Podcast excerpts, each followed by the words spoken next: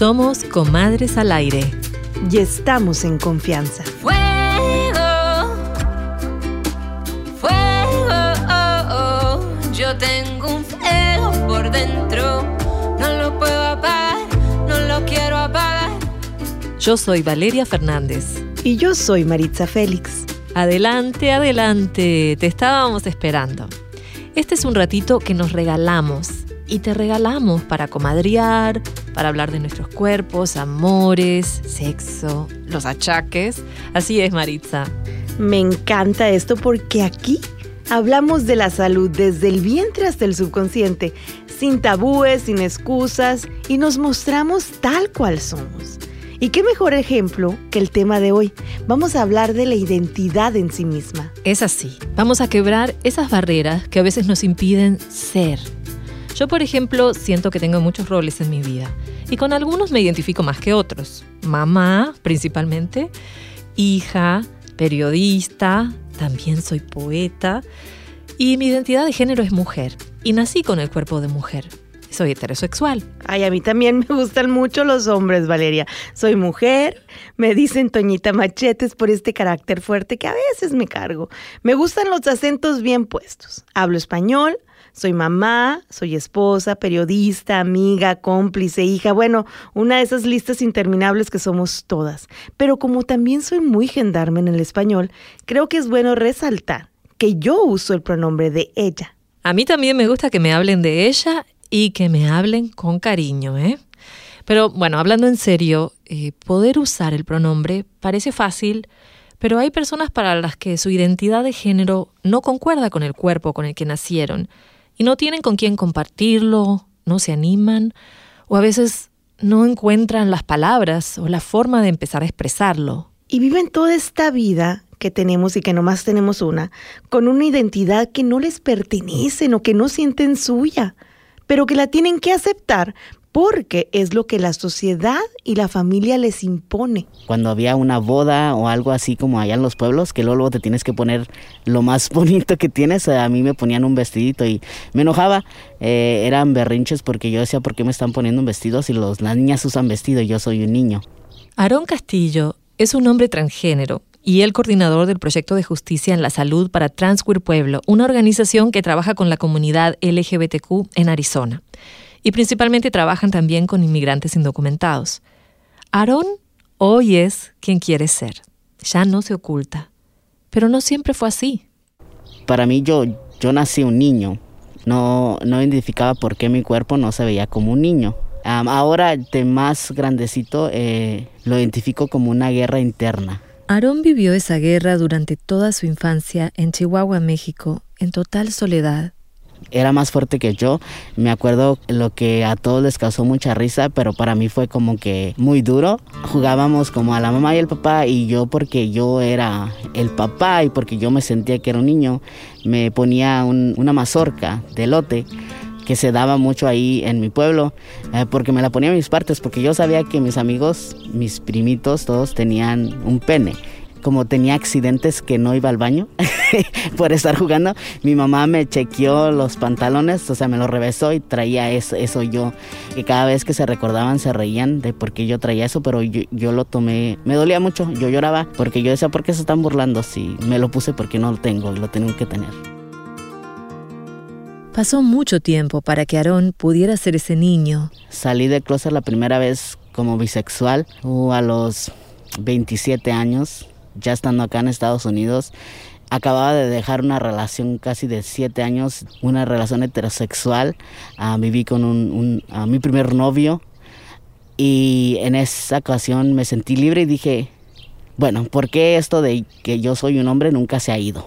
Ahora tengo que investigar pero tampoco no conocía a nadie cercano de la comunidad gay, lesbianas, transgénero, no sabía ni qué significaban los nombres. Aunque el cambio fue positivo, Aaron todavía no se sentía completo. Al llegar a la organización Transqueer Pueblo, entendió por qué. Hay talleres de identidades, entonces yo digo, no, pues no soy bisexual porque mi sexualidad no es solamente el ser atraído, vive más allá, es una identidad. Entonces lo que tenemos en nuestras piernas no define quién somos, ¿verdad? No define si somos hombres o mujeres. Lo que define es nuestra identidad, cómo queremos que el mundo nos vea. Y en un lado tenemos nuestra etiqueta al nacer, ¿verdad? Como mujer. Ah, pero mi cerebro nunca acordó con eso, dijo no, no, y nunca lo pude, esa guerra nunca se ganó. Pero llegó a su fin cuando le llamaron para decirle que en la clínica de salud gratuita de Transqueer Pueblo ofrecían un tratamiento hormonal para confirmación de género. El doctor era un hombre transgénero que comprendía lo que había vivido Aarón. Él me hace las preguntas por si no hay alguien que me esté obligando a hacerlo y también un poco de psicología de saber desde cuándo tú has pensado esto. Entonces, pues yo desde que me acuerdo. Los cambios son permanentes. Entonces, esta hormona que yo me inyecto en mi pierna, me la tengo que inyectar cada dos veces al mes por el resto de mi vida, ¿verdad? Porque acordémonos que la hormona eh, femenina es con la que nací genéticamente, entonces la tengo que tener baja para que la masculina que me inyecto siempre tenga que estar alta. Aarón habló con su familia para prepararlos para estos cambios. ¿No entendieron? A mí les digo, yo voy a empezar a tomar una hormona que me la voy a inyectar y me va a empezar a dar unos cambios. La voz me va a cambiar eh, más aguda, tal vez me salgan vellitos y, y quiero que me llamen Aarón y quiero que me digan él, mi hermano, mi hijo y creo que fue algo muy fuerte uh, para mi madre. Uh, ella lo tomó callada, pero después que mis hermanas me dijeron, oye, espérate, Especialmente tengo una hermana que me comentó esto, me dijo, es que espérate, esto, esto va muy rápido. Dijo, ¿cómo que me vas a decir que yo te empiezo a decir hermano si he vivido treinta y pico años con mi hermana? Y tú has sido mi hermana y no te puedo dejar ir así. Es porque, ¿cómo quieres? Si quieres que hagamos como un, una simulación de un entierro, pensar que te moriste. Y dije yo, es que no me he muerto estaba muerto, estaba viviendo una vida de hija, de hermana, de pareja, eh, de esposa, y lo viví por, por la demás gente. Ahora estoy viviendo esto por mí. Me dolió porque yo dije, ¿por qué me quieren enterrar si todavía estoy vivo? Si solamente lo físico está cambiando y, y yo sigo siendo yo. Por mucho tiempo, Aarón no podía mirarse al espejo, pero ahora le gusta lo que ve. Me gusta mi cara, me gusta que soy chaparro. Antes decía, ay, no, qué feo, soy un hombre chaparro. Pero ahora me encanta. Me gustan mucho mis piernas. Sí, incluso peludas, que es para mí algo muy chido. También me gusta mucho mi sonrisa, porque también uso muchos años que no la miré. Dios sabía que tenía yo un camino y cuando me rescarrilaba, como que me decía, no es por acá, no es por acá. Eh, cuando estuve en ese closet pensando en pensamientos suicidos, decir, no quiero estar aquí, no quiero mañana levantarme. Creo que estuvo él diciéndome, no, espérate, hay algo aquí. Y por eso quiero ser transparente para alguna persona si está escuchándome y sintiéndose así, de decir, tú vales mucho, eres tú, así naciste, no es un error.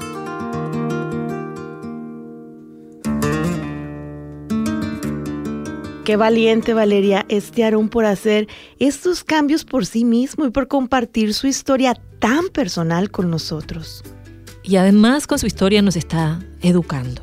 Y yo siento que crecí en una atmósfera en mi país donde no había apertura, se estigmatizaba mucho a la comunidad LGBTQ con bromas, que según, ¿no? Según parecen triviales, ay, no le pongas importancia, pero en realidad es como una forma de violencia. Y ahora que soy mamá, que tengo un hijo varón, a mí me gustaría desaprender ese rezago de esos prejuicios que, que me quedaron desde la infancia. Porque aparte, Valeria, uno los ve como normales, porque cuando uno creció, uno creció escuchando palabras como, ay, el jotito del barrio, tu tía la lesbiana, y nos parecía insultante. Pero es una realidad, son identidades, son conceptos que hasta de niños no entendíamos y que ahora como adultos seguimos sin entender el daño que estas palabras pueden causar, aunque se digan en broma. Pero bueno, vámonos a Tijuana, México, con Tania Sarracín, una psicóloga y sexóloga que nos ayuda a entender esto tan complicado. Tania, bienvenida, comadre. Muchas gracias por estar hoy con nosotros. Cuéntanos, ¿qué define la identidad? Es decir, ¿cuál es la diferencia entre el sexo y el género? Cuando definimos el sexo, eh, solamente nos enfocamos a un aspecto biológico en donde médicamente nos definen como hombre o como mujer. Si tenemos este pene, entonces eh, somos varones. Si tenemos vulva, entonces somos definidas como mujeres. Partiendo de ahí, el género tiene que ver con una condición un poco más cognitiva, es decir, todo aquello que nos define eh, dentro de características de pensamiento o características conductuales y todo lo que eh, se genera desde los estereotipos sociales, es decir, cómo o qué hace una mujer o cómo o qué hace, cómo se comporta un varón. Eso tiene que ver con el género, los pensamientos, las ideas, las conductas que pues ahora sí los seres humanos emanamos o con lo que nos identificamos. De ahí el concepto de identidad de género, es decir, con qué me identifico. Lo complejo viene cuando nosotros nacemos con, una, con unas características biológicas referentes a un tipo de sexo, hombre o mujer, pero nuestra identidad de género corresponde, es decir, lo que, pensamos o cómo me siento respecto al género, eh, tiene que ver con hombre o como mujer, si me siento hombre o si me siento mujer. El género pareciera ser algo muy sencillo o muy, muy fácil de poder eh, identificar, pero cuando nosotros eh, nos metemos a toda esta parte inclusiva, y lo que me encanta de este, de este espacio es que justamente es eso, lo, incluyente, se complica un poco, pero no desde, desde lo que significa, sino de cómo socialmente lo, lo interpretamos, ¿no? Esta, esta parte del género. Tania, qué bueno tenerte desde Tijuana. Y bueno, quiero explicarle a la audiencia que a veces la tecnología nos traiciona un poquitito y te escuchamos un poco lejos, pero lo importante es que estamos cerca de corazón. Bueno, yo tengo una, una pregunta. ¿Cómo le explicas esto a personas que fueron criadas en una cultura de solo hombre y mujer y nada más? Que, que no es que no, no quieran, sino que no saben, no tienen el concepto de cómo entender lo que es la identidad de género. Primero, entendiendo que no es un tema fácil, entendiendo que de pronto esto costará mucho esfuerzo, costará mucho, mucho tiempo inclusive, y hay que ser pacientes con ello.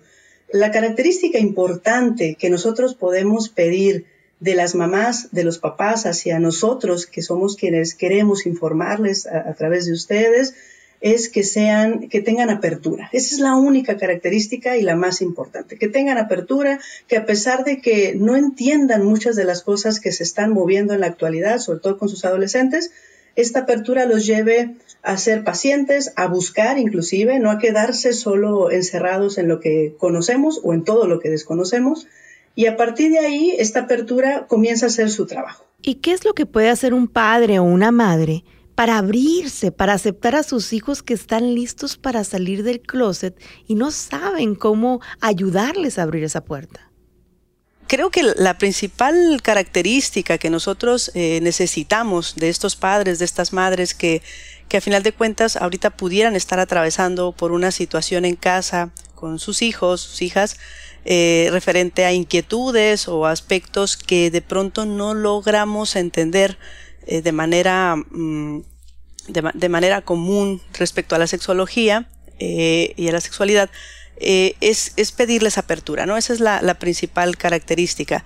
No todos estamos listos o dispuestos para recibir o para interpretar o para entender la información de la misma manera. Entonces, estos cuidados van en dos vías de nosotros hacia ellos y de ellos hacia nosotros en cuestiones también de, de esta apertura. Pero sacarse esas ideas y esos estereotipos de la cabeza cuesta bastante trabajo, ¿no? Bueno, eh, es, es, sin duda algo que no es sencillo. Eh, porque esto lo traemos desde casa, son estereotipos con los que venimos cargando, eh, lo, más difícil de aprender es desaprender lo que ya traemos. Y es que hoy muchas de estas preguntas que nos hacemos y se hacen nuestros hijos o nuestros amigos o sobrinos o quien sea, pues nos las contesta el Internet y no hay una experta como tú. Por eso, Tania, valoramos muchísimo que nos acompañes hoy, comadre. Prometemos darte lata muy, muy pronto. Muchísimas gracias, Tania Serracín, sexóloga mexicana desde Tijuana. Estás escuchando Comadres al Aire. No te vayas. Volvemos en un minutito para seguir comadreando con Teodora Mejía, la coordinadora del proyecto de aceptación familiar para Transqueer Pueblo.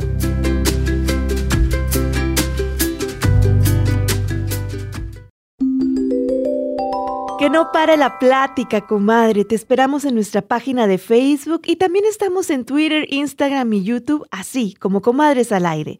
Un espacio para hablar de nuestros cuerpos, nuestra mente y nuestro corazón. De todo, desde el vientre hasta el subconsciente. Sin tabúes, sin etiquetas. Estamos en confianza. Fuego,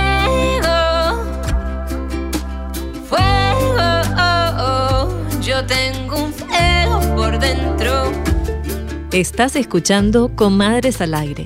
Y venimos hablando de salir del closet, de liberarse de las presiones de la sociedad, de desaprender el machismo que muchas y muchos tenemos arraigado, decir basta con el qué dirán, Sí, el qué dirá mi comadre, qué dirá la vecina, qué dirá la abuelita. Y justamente para hablar de esta experiencia nos acompaña Teodora Mejía. Ella es mamá, directora de teatro, escritora, bueno, tiene muchos sombreros y también es la coordinadora del proyecto de aceptación familiar para Transqueer Pueblo. Bienvenida, Teodora. Gracias por estar aquí. Teodora, bueno, te voy a decir Dora, en confianza. En tu proyecto trabajas en la aceptación familiar, con muchas mamás que tienen hijos, hijas, hijes de la comunidad LGBTQ.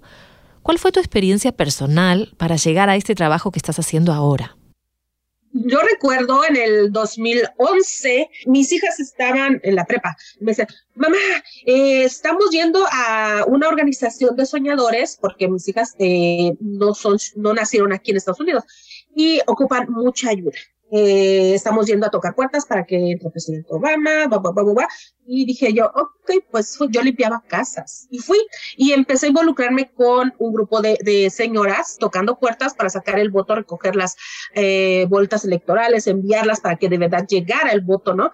Entonces mi hija mayor salió del closet y yo así como que, ah, yo dije, nah, esa es una fase, no, well, yo era totalmente y ciegamente creyente católica, ¿no? De que iba a dar las lecturas, acomodamos a la gente en la iglesia, dábamos el cuerpo y la sangre de Cristo. Entonces, el padre siempre decía, estos palabrotas. Y entonces yo decía, no, o sea, mi hija no se va a ir, no se puede ir al infierno con esas palabras que decía el padre. Y fue como empecé, mi mente empezó a, a empecé a investigar y investigar.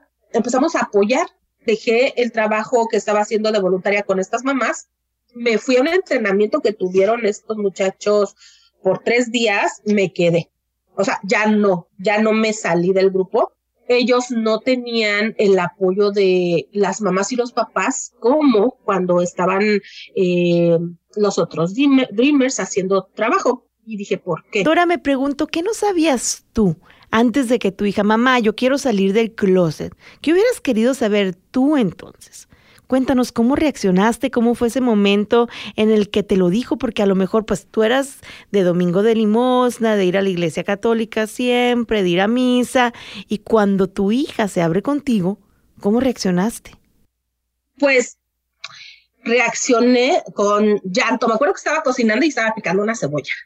Y le y le digo, a ver, ahora otra vez te voy a preguntar, ¿por qué no tienes un novio? Mamá, ya te dije que yo, a mí no me gustan los hombres, y me quedé picando la cebolla y se me empezaron a salir las lágrimas. Y ella se fue, por mi reacción, se fue a su cuarto. Y este, me recuerdo que volteé hacia la, la ventana y dije, ¿qué va a decir? Fíjate, ¿no? ¿Qué va a decir el padre? ¿Qué va a decir la demás gente? No que digo yo, no que siento yo, ¿qué va a decir el padre? Y, pues yo soy muy grosera, ¿no? Y dije, pues, que diga lo que quiera. En, o sea, en ese momento, pero en ese momento yo ya, antes de, de asimilarlo, antes de, de, aceptarlo, yo ya había herido a mi hija con mi reacción. ¿Qué me hubiera gustado saber en ese momento? Todo, todo lo que sé, para en ese momento decirle, no hay bronca porque, porque yo te quiero te quiero, te adoro, te apoyo, porque yo voy a luchar contigo, porque voy a estar ahí, vamos a estar ahí siempre, porque no dejas de ser mi hija, mi hija, porque eh, te identifiques de una forma diferente, ¿no? Pero hay algo que le dijiste, algunas palabras que le dolieron en especial a ella. No, no fue con palabras, fue con mi actitud. Aunque bueno, he conocido otros casos terribles que me encantaría que los papás y las personas que están alrededor de estas chicas sí internalizaran y aprendieran, porque estamos aventando a nuestros hijos o nuestros parientes LGTB a, a la calle a ser completamente violentados por todos. porque Cuando tú sacas a un hijo de tu, un hijo de tu casa, lo avientas a que sea drogadicto, eh, a que sea eh, vendido, ¿no? Sea eh, con tratantes de blancas, que sea prostituido, ¿no? Eh, lo avientas a, a, muchísimos, muchísimos peligros. Dora, noto que usas lenguaje inclusivo en español, que hablas de hijes, de chiques, sin limitarte a hablar de él y ella, lo que se conoce como el binario, hombre o mujer. ¿Cuesta hacer ese cambio y por qué piensas que es necesario hablar de esta manera? Nos cuesta, ¿no? Ese es un tema de eh, educación y sobre todo de inclusión. Y cuando hablamos de inclusión es algo muy difícil de discernir o diferenciar. ¿Por qué? Dices, bueno, pero ¿quién tiene que aceptar a quién o incluir a quién, verdad? Pero resulta que con esto de hijas, hijes, chiques, no es tanto la que seas inclusivo. No es que no estemos definidos, es que tenemos que reafirmar las diferencias por la necesidad social te va a costar trabajo y sí, mucha gente se revela a utilizar. ¿Por qué? Porque para ser inclusivo, porque tenemos que terminar con el binario, porque ¿quién te dijo que solamente existe él y ella? ¿Cómo es que haces ese cambio, no? De pasar de ser súper católica, a, de ir a la iglesia, a de pronto descubrir que el género es algo mucho más fluido.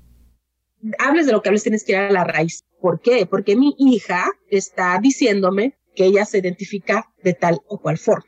Entonces, el investigar, el ir a la raíz, el saber, el enterarme, que no es una moda, que no es de que, ay, hoy me levanto y quiero ser eh, trans, ¿no? hoy me levanto y quiero ser gay. Es mentira. Es mentira. Tú no te levantas hoy con la intención de ser señalada, expulsada, discriminada. Oye, todos somos diferentes, pero todos estos estereotipos, este racismo, toda esta discriminación, pues, hemos crecido con ella. ¿Nos podrías contar un poco cómo es que empiezan estos talleres que tú les das a las familias para cambiar ese machismo que traemos arraigado y también derribar los tabúes? Cuando empieza el proyecto, sí, em, traemos un mono, el mono de identidad de género llegas, un papá dice, ay, estoy en el drama, mi hijo, mi hija, eh, dice que le gusta no sé qué, yo no entiendo, esto es una, ok, espera, mira, aquí está este monito que te dice claramente cómo trabaja tu cerebro, cómo trabaja tu cerebro, cómo, cómo trabaja tu cuerpo y tu corazón. Y se les empieza a explicar, ¿no? Eh, lo que es la identidad, dónde vive la sexualidad. Bueno, la primera pregunta que yo les digo es, ¿qué piensas cuando te digo la palabra sexualidad? Porque pienso muchas cosas, te hartas. ¿Qué piensas tú? Pues luego, luego me dicen, no, pues en sexo o cualquier cosa que tenga que ver con el sexo o el acto sexo. Cuando escuchamos sexualidad, lo primero que viene a nuestra mente son los genitales, ¿no? Pensamos que solo existe pene y vagina. Para nosotros, error. Porque ahí puede existir pene, vagina o intersexualidad quiere decir que tienes los dos. Y eso a nosotros es lo que menos nos interesa, no nos importa. Para nosotros, o sea, quien tú eres no vive en esas partes. Eso déjalo de fuera. Porque al final de cuentas, la gente se enamora, si se puede enamorar de, de cualquier persona. ¿Por qué tildarle un algo. Dora, ¿tú cómo ves a las nuevas generaciones? Porque yo sé que ahora hay más apertura, hay una lucha mucho más fuerte, en cierto sentido hay más libertad de hablar de estos temas. Pero tú ves en ellos o en sus mamás, en sus papás, algún tipo de resentimiento por todos estos años que han sido, que los hemos hecho invisibles. Pues mm, no resentimiento, pero sí muchas heridas. He conocido personas que ya son más adultas, más mayores, que han tenido que sujetarse al estereotipo, a la construcción social y apenas a sus sesentas vienen a declararse libres, ya cumplí con lo que me pidieron, ya fui mamá o ya fui papá, ya soy abuelo, ya, adiós, o sea, ya voy a vivir ahorita mi vida antes de morirme. Eso es duro, eso es terrible, tener que vivir toda tu vida con una máscara, una vida falsa, qué terror. Entonces, sí, los chavos chaves ahora están con más fuerza, con más conocimiento para poder vivir una vida real, sin que nadie te la esté construyendo o sin que nadie te esté explotando la vida, porque yo en su momento le dije a mi hija, tú, y es lo que les digo ahora a los chavos, tú tienes que vivir tu vida por ti. Caerte, levantarte, arrastrarte, triunfar por ti. No puedes permitir, no debes permitir que alguien más viva tu vida por ti, que te tengas que sujetar a lo que dice mi mamá, mi papá, o lo que dice la familia, o lo que dice eh, nada, o sea, ni el gobierno, porque también el gobierno, es, el, el Estado es un opresor canijo, ¿no? Dora, Teodora, muchísimas gracias por compartirte y esperamos tenerte invitada en nuestras redes. Estás escuchando Comadres al Aire. Y no seríamos comadres sin ti. Por eso te invitamos a que nos busques en Instagram, en Facebook, con nuestro nombre, Comadres al Aire. Y otra vez nos fuimos a las redes sociales porque nos encanta para que nos cuentes qué pasó cuando tú o alguien que tú conocías salió del closet. Y esta vez invitamos a organizaciones para que nos compartieran sus experiencias de cuando salieron del closet. Y esto fue lo que leímos y lo que escuchamos. Mi nombre es Cristal Ixegual, tengo 51 años y soy una mujer transgénero. Cuando yo salí del closet por primera vez fue aquí en los Estados Unidos y fue por, por un amigo que conocí en la high school en ese entonces. Y él sabía que yo era gay y yo cuando lo miré a él también yo sabía que era gay, pero nunca nos dijimos nada abiertamente. Simplemente sabíamos, pero nunca nos confesamos nada. A la primera persona que yo le dije que era gay fue a él, a mi amigo Santana. Con el tiempo yo siempre tuve la inquietud de que soy una mujer trans y un día me disfrazo en un Halloween de mujer y me voy así de mujer. Ahí fue cuando yo empecé a decir, yo soy esta, Cristal, y soy así. Y gracias a Dios, con toda mi familia, me fue súper bien y estoy muy feliz hasta la fecha. Más que hablar o decir salir del closet, es saber cuántas ganas tenemos para ser feliz. Entonces, desde esa perspectiva de la palabra felicidad, es aceptarme tal y como soy. Pienso que desde que yo me acepto tal y como soy, pues cosas maravillosas han pasado en mi vida.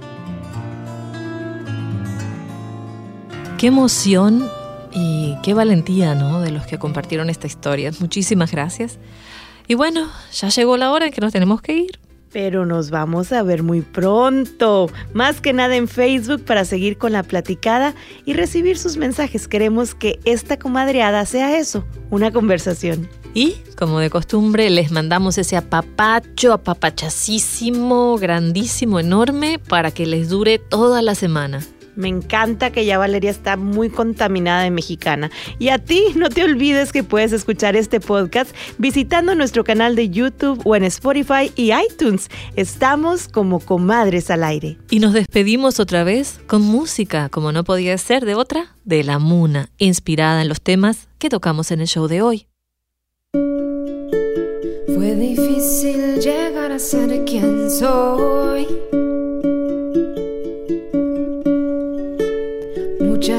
No lo pudo comprender. Hoy yo grito y lo digo de corazón. Que voy a ser libre, libre, libre yo soy.